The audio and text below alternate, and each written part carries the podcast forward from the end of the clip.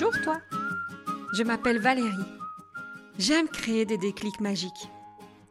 Via ce podcast, j'ai envie de t'embarquer une fois par semaine dans une bulle d'inspiration.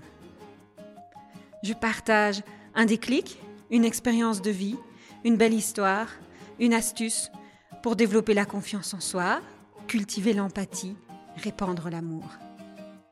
Comme dans un sac à malice, tu pioches ce que tu veux et tu crées ta propre magie. J'ai juste l'envie de t'emmener dans mon univers pour te donner des ailes. Un épisode, comme un shot de caféine. Un petit boost qui pousse à la réflexion et qui sait, te donnera l'audace de faire le premier pas. Rendez-vous chaque semaine pour une dose de bonne humeur, une graine de malice qui te permettra, je l'espère, d'arriver à la meilleure version de toi. Alors, on s'aime? 16 janvier. Il paraît que c'est le jour le plus déprimant de l'année. On vient de le passer, heureusement, en somme. Mais en même temps, il y a une petite question qui me trotte dans la tête. Toutes ces théories-là, marketing ou pas, est-ce qu'on est vraiment obligé d'y croire? Et même si on a envie d'y croire ou pas, est-ce qu'on est vraiment obligé de les vivre?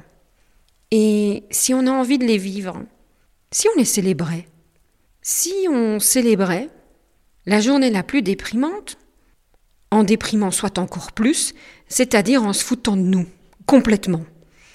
Tant qu'à faire, si je me trouve moche, eh bien j'ai qu'à aller faire des grimaces, histoire de vraiment en rire.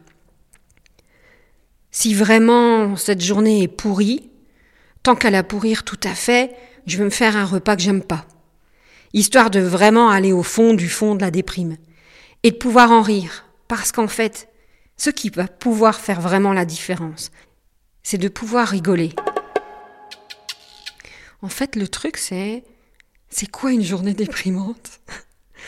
Parce que je pense que la difficulté, c'est que j'arrive plus à trouver une journée déprimante.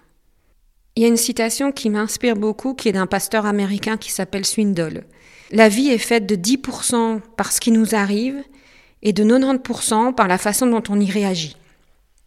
Et au fond, moi, ça m'a fait découvrir qu'on a toujours le choix. On a le choix de voir les choses euh, de façon catastrophique ou noire ou compliquée, ou de poser un autre regard en se disant qu'est-ce que je peux apprendre de ça, comment je peux grandir, comment je transforme en fait? Cette journée la plus déprimante de l'année, je peux vraiment la prendre comme la journée la plus déprimante. Ou je peux la prendre comme une journée où j'ai envie de me marrer de cette déprime. Ça fait un bout de temps que, d'un point de vue très personnel, j'essaye de poser un regard différent sur les choses et sur les gens aussi. Ce n'est pas parce que quelqu'un m'irrite ou m'ennuie qu'elle est irritante ou ennuyante. C'est juste que ça vient gratter un petit quelque chose chez moi que j'aime pas trop, chez l'autre. Mais peut-être qu'il y a une bonne intention derrière. Et d'aller rechercher cette bonne intention, ça fait toujours beaucoup de bien. Donc prendre le temps de recul, de pause, et de pouvoir transformer ce qui nous arrive avec une petite baguette d'optimisme, c'est potentiellement l'invitation que j'ai envie de vous faire pour la semaine. Que chaque chose qui vous arrive cette semaine, vous en fassiez un jeu. Le genre de jeu où j'accueille avec euh, plaisir à la fois les belles choses et surtout je transforme en accueillant les choses moins faciles et en les transformant en quelque chose de vachement plus sympa, de plus marrant. Ne fût-ce que en ayant un petit sourire ou un clin d'œil par rapport à la situation, et en disant merci sur ce qu'on est en train d'apprendre. Osez juste de poser un autre regard. C'est l'invitation de la semaine.